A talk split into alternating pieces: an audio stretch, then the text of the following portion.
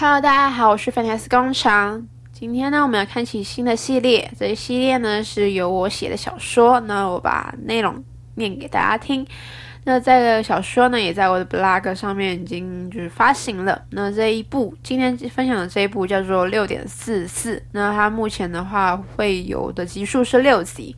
那今天的话要讲它的第一集，梅雨下不停。去学校的路很久没走，最近也换了新的工作。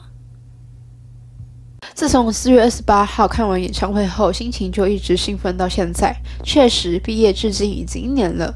我也像歌词说的一样，找到了新的工作。在上一份工作下班搭车公车回家时，都会遇到一位穿西装的一位男生。让我印象深刻的是他的皮鞋。明明看起来年纪轻轻就穿着淡咖啡色的皮鞋，戴着白色耳机，和我搭同一班公车，也在同一站下车。想说已经换了新的工作，下班时间也不一样了，也忘记了他的存在。直到在春夏交际的最近，因梅雨季又或是午后雷阵雨，在公车上才又注意到这一号人物。未来的美好，是不是缺少了什么？